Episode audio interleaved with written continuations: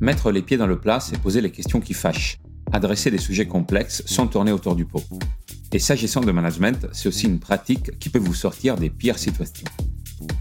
Les pieds dans le plat, c'est le podcast qui interroge sans détour un manager sur ses moments marquants, ce qu'il a réussi, là où il galère un peu plus, ses coups durs, mais aussi ce qu'il aime dans son métier. Je suis Claudio Randi, directeur produit de Numa, qui forme les leaders d'aujourd'hui et de demain aux compétences qui font la différence au quotidien. Chaque semaine, mon invité nous partage les temps forts de son parcours et ses apprentissages. Aujourd'hui, je reçois Augustin Tiberghien, Head of Customer Success France chez Spendesk. Ensemble, on va parler des difficultés de manager pour la première fois et de comment faire de son empathie une force.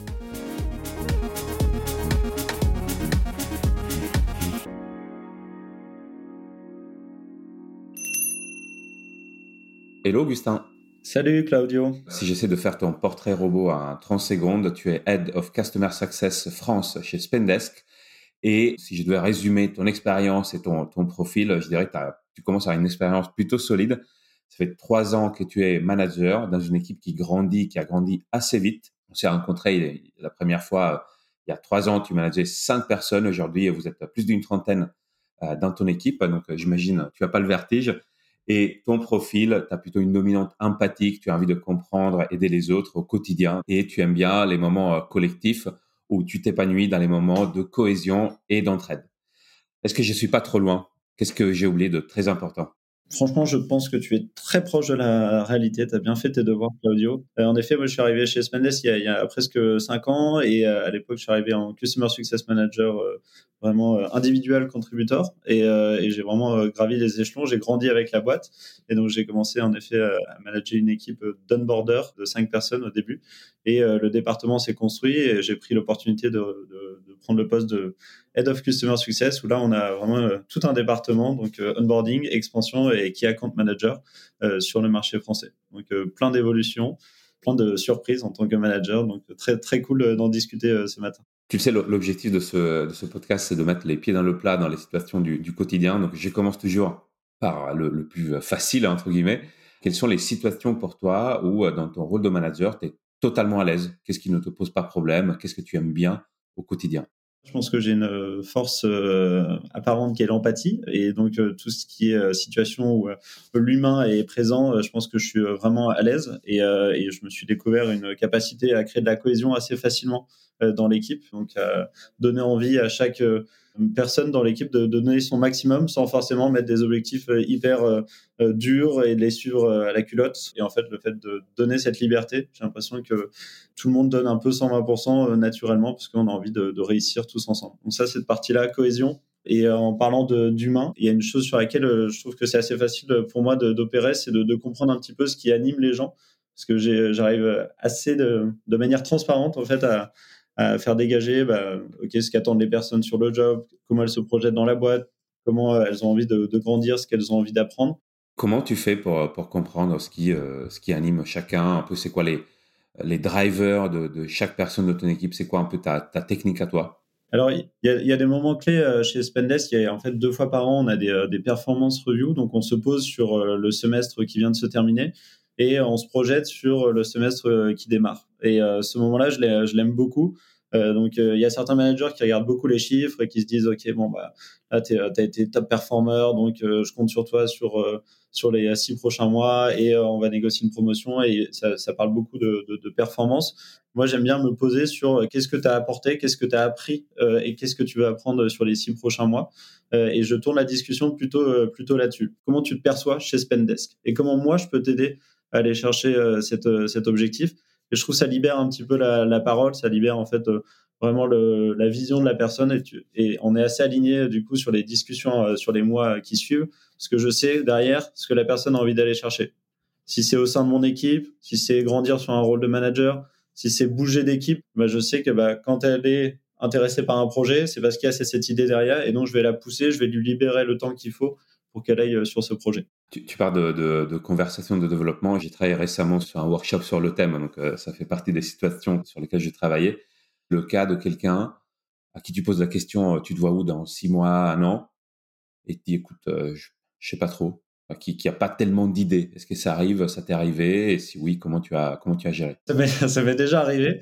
Et euh, c'est pas forcément que la personne n'a pas d'ambition, parce que ça, peut être un peu le premier réflexe de dire bon bah en fait euh, personne ne sait pas du tout ce qu'elle veut, donc euh, elle se projette pas chez Spendesk, pas d'ambition, ça va pas être euh, super cool les prochaines discussions. C'est peut-être des gens qui n'ont pas eu le temps de se poser ou qui se posent pas forcément la question en ce moment parce que le job c'est important pour eux, mais bah, ils ont peut-être d'autres soucis en ce moment dans leur vie et et là, Spendesk, bah, c'est pas la prio numéro un. Et donc, bah, ils se sont pas posés sur leur avenir professionnel. Et donc, je pense qu'il faut euh, juste laisser le temps ou prendre un moment, peut-être en dehors de cette performance review, peut-être en dehors du taf, de faire un déj, euh, de dire bon, ok, bah, sur maintenant, bah, je te, je te mets pas la pression. Enfin, moi, je te pose cette question, c'est pour pouvoir t'accompagner. Si toi, t'as pas les clés là actuellement, il y a aucun souci.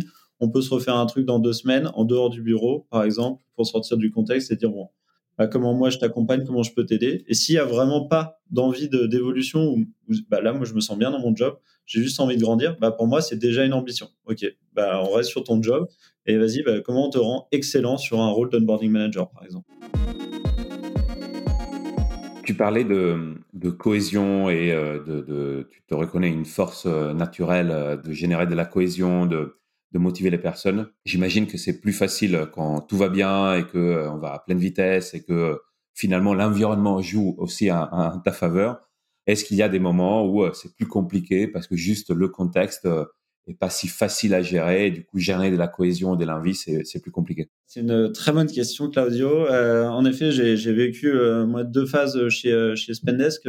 bah, tu l'as dit le rôle de manager moi ça fait ça fait trois ans que je suis dessus. Et au démarrage, j'étais dans une phase de Spendesk où on allait à fond la caisse, on faisait du x2 d'une année euh, sur l'autre, et donc il n'y avait pas trop de, questions à se poser. Euh, donc ça, cette phase-là, en tant que manager, pour créer de la cohésion, comme tu dis, elle est, euh, facile, elle est naturelle pour moi parce que bah, n'y a pas de, barrière.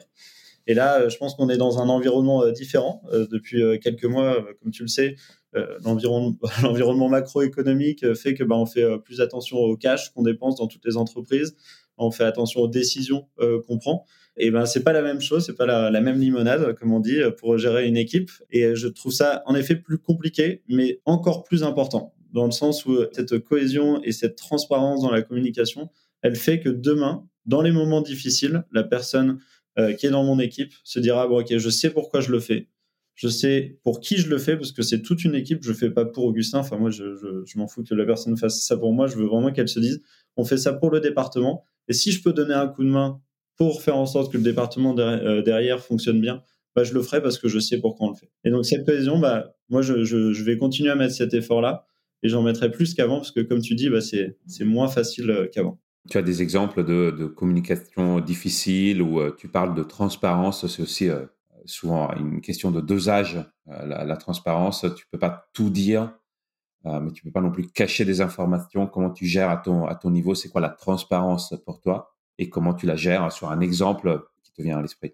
Un exemple concret, euh, ce serait que, bah, par exemple, depuis le début de l'année, euh, nous, on a des targets de, net retention rate, c'est-à-dire euh, de, faire attention à ce que bah, tu arrives à créer assez de valeur sur ton portefeuille client. Bah, là, le contexte fait que on, a, on a plus de clients qui se posent des questions de, de, bah, de, trésorerie, font attention à toutes leurs dépenses sur leurs outils. Et du coup, bah, on a plus de discussions difficiles en ce moment avec des clients qui commencent soit à benchmarker euh, des outils euh, moins chers ou complètement arrêter euh, notre collaboration. Et du coup, bah là, je sais que bah, les CSM aujourd'hui chez, chez sont beaucoup plus bah, mis à, à, profit pour ce genre de discussion versus des discussions plus faciles d'expansion. Et donc, quand on, partage les targets euh, sur le quarter, bah, on est obligé d'être ambitieux. Donc, euh, quand je les partage, je dis, bah, voilà, on va aller chercher de la croissance, même si au fond de moi, je sais bah, que c'est compliqué parce qu'on a beaucoup plus de discussions qui sont parfois un peu négatives et compliquées parce qu'on doit faire plus de la rétention que de, de l'expansion. Et donc, dans le discours que je tiens, je dois être ambitieux, je dois être positif euh, dans le message que je, passe à l'équipe. Et, même si ben, on se battra sur tous les, les deals, et eh ben, je dois faire en sorte que les personnes sachent pourquoi et comment on va y arriver. Donc, cette transparence, elle est importante à, ce moment-là. Est-ce que tu as eu des gens qui t'ont dit, euh, je comprends, mais moi, je suis pas venu pour ça? C'est intéressant parce que le rôle de, CSM, euh, il est vraiment euh, différent de, de l'account manager. Et euh, dans les moments difficiles, on peut vite associer les deux. C'est-à-dire CSM, Customer Success Manager, il doit vendre vite parce qu'en fait, là, sinon, on va pas faire de croissance dans l'entreprise. Et du coup, bah, quand, dans les moments de stress un petit peu, on, rallie les deux, les deux jobs. Et donc, des gens qui sont venus sur un rôle de Customer Success Manager se retrouvent pas forcément dans euh, ce niveau de, stress, de target euh, un peu immédiate. Et c'est pour ça qu'on on est en train de, travailler, nous, chez Spendesk, vraiment à, dissocier complètement le, rôle de CSM avec le rôle de Key Account Manager et d'avoir vraiment des targets qui soient différentes pour qu'on retrouve vraiment l'essence du rôle de Customer Success Manager. Donc, si tu veux résumer le, le, rôle, peut-être les, les compétences les plus importantes d'un manager dans une période où euh, c'est plus tendu, tu dirais, tu dirais quoi? Là, en ce moment, pour moi, c'est la résilience. Euh, c'est de se dire, euh, ok, en fait, c'est des moments qui sont compliqués, mais si tu regardes un peu le long terme, tu sais que tu es au bon endroit avec les bonnes personnes. On sait qu'il y a du mouvement, il y a du mouvement externe, il y a du mouvement interne, qui fait que demain, en fait, on sera encore mieux euh, préparé pour ce qui pour ce qui arrive. Donc ça, c'est la qualité numéro un. Et après, on, en a, déjà un petit peu parlé, mais moi, la, transparence, je compte beaucoup là-dessus. Et je sais que plus je vais être transparent avec les, les, team leads qui sont dans dans mon équipe, plus eux pourront l'être avec leur équipe et ils seront à l'aise en fait pour porter les messages plus compliqués. Donc euh, je mise beaucoup là-dessus et dès que j'ai des informations où je sens que bah, ça peut aider à, faire avancer euh, le département, bah, on se réunit, on en parle et, euh, et, on voit comment on communique aux équipes. Mais cette transparence permet aussi d'avoir ce lien de confiance qui est hyper nécessaire quand ça commence à bouger un peu dans tous les sens. Je, reprends un thème euh, qu'on a discuté au, début. Tu parlais d'empathie, de, gestion finalement d'intelligence euh, émotionnelle dans la gestion aussi de ton équipe. donc tu parlais de à quel moment ça te sert, notamment dans les conversations de développement. Est-ce qu'il y a des moments où ça te rend pas service, où euh, cette empathie que tu as, t'as posé problème ou t'as empêché de gérer sereinement Oui, clairement, euh, Claudio, euh, je pense que l'intelligence émotionnelle, on en entend de plus en plus parler, j'ai l'impression, euh, sur LinkedIn, il y a plein de posts pour dire que c'est la qualité numéro un du nouveau manager. Il faut de l'intelligence émotionnelle. N'oubliez pas ça. Et pour ceux qui en ont pas, il faut la fabriquer, c'est important, sinon vous êtes foutu en 2023. Il y a des moments où ça me dessert pour te répondre. je pense qu'il y a des discussions qui sont plus compliquées à avoir. Et quand tu es très empathique, très porté sur l'humain et qui fait attention à comment la personne peut prendre l'information. Euh, à chaque fois que tu prends la parole, bah, c'est euh, compliqué euh, justement de d'avoir des discussions de, salaire, d'avoir des discussions sur l'attitude d'une personne qui est pas en cohésion avec les valeurs de, de, la boîte. Parce que du coup, bah, tu dois retirer un peu cette empathie et dire, OK, quel est l'objectif de l'entreprise? Est-ce que cette personne, elle sert l'objectif? Est-ce qu'elle est dans les valeurs de l'entreprise? Et ça, bah, c'est euh, l'objectivité. Et l'objectivité, c'est compliqué avec cette intelligence euh, émotionnelle. Et comment tu t'y prends euh, du coup? Si tu as une conversation où tu sais déjà que ça va être compliqué d'un point de vue séparé, l'objectivité et, et l'empathie.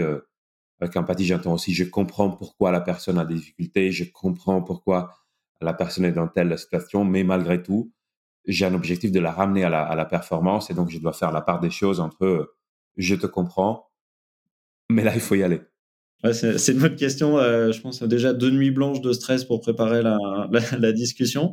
Compliqué.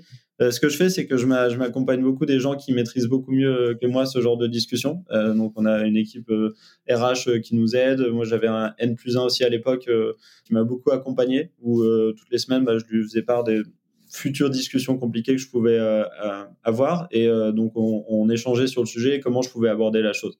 Moi, le fait d'extérioriser, de préparer la discussion, ça, ça m'aide énormément. Parce que je me dis, mais en fait, au pire, enfin, je vois pas de, scénario où il y a une réaction surdimensionnée. Et au pire, s'il y a une réaction surdimensionnée, bah, ça n'a rien à faire dans le cadre du, du boulot. Donc, en fait, il suffit que j'arrive avec des arguments clairs. Et plus je vais être préparé avec des exemples concrets, ça, ça j'insiste dessus, parce que ça c'est une erreur que j'ai faite, c'est d'arriver sans exemple concret euh, avec un feedback par exemple. Et euh, plus tu es préparé, plus tu as des exemples qui sont pertinents pour euh, faire avancer la discussion et plus tu, bah, tu déstresses et, tu, fais une discussion et un feedback qui est pertinent. Dans la préparation, je vais, je vais en discuter. Je vais dire, voilà, j'ai ce message à faire passer pour telle raison. c'est important. En quelques mots, qu'est-ce que tu en penses? Et la personne va self-reflect et dire, bah, bah, moi, si je suis la personne, j'entends le message. Ça, ça c'est pas hyper clair. J'aimerais bien que tu, euh, tu me guides un peu plus sur le pourquoi tu me dis ça. Euh, et ça, c'est quelque chose que j'ai fait au fur et à mesure. Au début, j'y allais solo. voilà, on y va, on, voit comment ça se passe. Et en fait, la préparation et demander de l'aide, ça, ça, ça peut apporter beaucoup plus de fruits. Cet investissement aussi dans la compréhension des personnes, dans, leur développement, ça prend quand même beaucoup d'énergie. Je vois à peu près comment le faire quand tu as une équipe de 3 5 personnes. Aujourd'hui, tu en as combien? Alors là, aujourd'hui, j'ai 4 euh, euh, team leads et on gère en tout 30 personnes. Ok, donc tu es direct, c'était 4 team leads, mais ensuite, j'imagine, tu les aides aussi, eux, à préparer leur propre conversation avec leur, les personnes qui managent. Ouais, c'était euh, c'était le, challenge que je voulais relever l'année dernière quand je suis devenu Head of Customer Success. c'était de bah, de savoir comment manager des gens qui managent d'autres gens. Euh, donc j'étais euh, assez euh, stressé là-dessus parce que je me suis dit bon bah est-ce que mes messages vont être les mêmes qui vont être passés aux équipes? Est-ce que eux vont manager de la manière dont moi j'aurais managé? En fait c'est pas du tout le sujet. Maintenant avec un petit peu de, recul, c'est de moi donner le meilleur à ces quatre personnes pour que eux en fait ils comprennent moi ma manière de faire et qu'ils s'inspirent de ce qu'ils ont envie de prendre en fait et que ça reflète derrière eux leur manière de manager mais avec leur façon de faire. En fait, tu peux pas changer les gens. Ils ont chacun euh, leur manière de, manager. Et moi, c'est dans mes échanges, j'essaye de distiller, euh, bah, moi, mes valeurs, euh, la manière dont j'aime travailler. Et c'est naturellement, j'espère, que, ça transpire dans les équipes. Mais c'est hyper intéressant de, voir chaque management parce que du coup, j'ai vraiment des gens hyper différents. Je trouve ça hyper, hyper enrichissant pour moi. Est-ce que ça t'est arrivé de, de, changer de style dans ta, dans ta carrière? Parce que là, tu vois, j'imagine quelqu'un qui dirait euh, j'aimerais bien avoir un style plus empathique ou, ou je sens que là, ce que je fais ne marche pas tellement avec mon équipe. Il faut que je change. Et souvent, j'ai observé une difficulté des managers à, changer de style parce qu'ils se disent ça va faire euh, bizarre pour mon équipe ou ça va faire euh, artificiel. Bah, j'arrive demain après avoir fait que des one-one euh, hyper perf, je commence mes one-one avec euh, comment tu vas, euh, où est-ce que tu te vois dans six mois dans l'entreprise. La personne en face va dire il y a un truc qui, enfin, c'est louche quoi. Il me manipule. Donc, est-ce que toi, ça t'est arrivé de, de, devoir changer de style et comment ton équipe l'a appris? Ou sinon, est-ce que t'es arrivé d'avoir des managers qui ont changé de style d'un coup et comment tu l'as comment tu l'as ressenti? Euh, ouais, c'est un bon point. Je pense que euh, si tu regardes euh, le changement des managers post-performance review, euh, les revues managériales que tu fais, métier de ton équipe vers le manager, souvent dans les semaines d'après, il y a des petits changements, des ajustements qui sont testés. C'est assez drôle de voir. J'ai jamais vu rien de de transcendant dans genre la personne t'adresse jamais la parole et d'un coup genre salut comment ça va en ce moment? Trop bien et ta femme? Super euh, non c'était pas aussi lourd mais moi, en tout cas, le, quand je change de style, c'est souvent à, cause d'une situation euh, précise. Sur les situations, par exemple, comme je te disais, des, des, euh, des discussions compliquées, soit sur l'attitude, sur le salaire, des choses comme ça, euh, bah, je vais devoir me positionner sur quelque chose de moins naturel. Euh, et donc là, ça va être euh, un autre Augustin qui va parler. Je prends un peu de recul, bien assis dans ma chaise. Je me, je me suis préparé. Du coup, ben, voilà, on se regarde droit dans les yeux et on, on essaie d'avoir la discussion la plus humaine, mais un peu plus froide, carré, qui convient à, l'exercice. Donc c'est plus sur des situations. C'est plus, j'ai pas eu de changement euh, drastique de, de, style de management. Et je pense que tu as mis le doigt dessus. Je pense que c'est compliqué de changer totalement. Je pense que tu es obligé de, de, marcher aussi euh, sur tes forces, d'utiliser ce que tu sais faire. Oui, le plus, c'est de, c'est de bien connaître sur quoi tu es fort et dire, voilà, je sais que, étant donné cette force, dans tel type de situation, il faudra que je, je tire un peu vers quelque chose qui est moins naturel pour moi mais qui va être le bon style, la bonne facette, la bonne manière d'adresser. Euh. Donc oui, ça, je pense que ça dépend de ton point de départ. Si tu as un côté très empathique, bah, c'est plutôt les, les situations tendues euh, où tu devras te préparer. Si tu as un côté très orienté perf, objectif, euh, objectivité, peut-être les conversations plus de développement qui te demanderont plus d'énergie et auxquelles il faudra que tu te prépares. Donc c'est un style dominant qu'ensuite tu vas, tu vas adapter. Complètement. Et euh, quand je suis euh, passé euh, Head of Customer Success Manager, je me suis posé la question est-ce que mes, mes, mes forces seraient suffisantes justement pour avoir ce nouveau rôle de, de manager de manager? Et on a une grande force chez, chez Spendes, c'est qu'on investit sur les gens. Donc moi, j'ai eu le droit à un coaching pendant six mois sur justement apprendre un peu plus qui, qui j'étais, quelles étaient mes, forces, justement, comme tu disais, mes faiblesses, là où il fallait vraiment que je, euh, travaille et mettre plus d'énergie pour être bon dans ma communication. Et ça, ça m'a vraiment fait relativiser sur en fait, ma capacité à, à leader une équipe. parce que en fait, on peut l'idée de plein de manières différentes. Et c'est OK de l'idée avec cette force-là, qui est, euh, qui est cette empathie, cette communication, cette transparence. Et, et ça te prendra moins d'énergie, en fait, euh, de miser sur ça, qui est ta force, et de évidemment travailler sur là où tu es, moins bon, sur le côté, mais au quotidien d'utiliser ça et de se dire, bah, c'est ça. Et si la personne en face a du mal à réceptionner mes messages et tout ça, bah, j'essaie de m'adapter un petit peu euh, avec euh, bah, ce sur quoi je suis un petit peu moins bon et on travaille ensemble, parce qu'évidemment la communication c'est dans les, dans les deux sens. Mais euh, de base, d'utiliser ça et d'être OK avec le fait que c'est ta méthode de management. Au-delà des sujets avec lesquels tu es à l'aise, quels sont les, moments où tu te sens particulièrement bien à ta place les, les, moments qui donnent du sens finalement à ton rôle de, de manager? Quand je vois quelqu'un dans, mon équipe euh, qui fait euh, largement plus ou juste plus que, ce qu'on attend d'elle, sans qu'on ait, demandé, j'ai l'impression d'avoir réussi ma mission, de, donner du sens au job, euh, à ce qu'on essaie de faire en tant qu'équipe. Et, et, là, je trouve que le rôle de manager, il prend tout son sens. Parce qu'en fait, c'est juste en étant soi-même et en créant cette cohésion d'équipe, la personne se dira, OK, comment je peux aider? Comment je peux apporter plus à la, boîte et à l'équipe? Et, ça, je me dis, bon, bah, je, réussis bien ce que je fais parce qu'au final, bah, pas besoin de mettre de, des targets, de la compensation en face. En fait, la personne a un raisonnement, elle a la target, elle sait à peu près où on doit aller, mais euh, j'ai pas besoin de lui demander d'aller euh, parler à un tel sur tel projet pour faire avancer les choses. C'est fait naturellement. Et ça, ces genres de comportements dans mon équipe me font penser que je suis au bon endroit euh, et que j'ai euh, j'ai envoyé les bons messages. Et tu me parlais aussi euh, de voir évoluer des personnes, euh, de les voir aussi euh, partir dans, dans, une autre équipe parce qu'ils ont fait déjà les preuves chez toi et que elles passent à une autre à une autre équipe.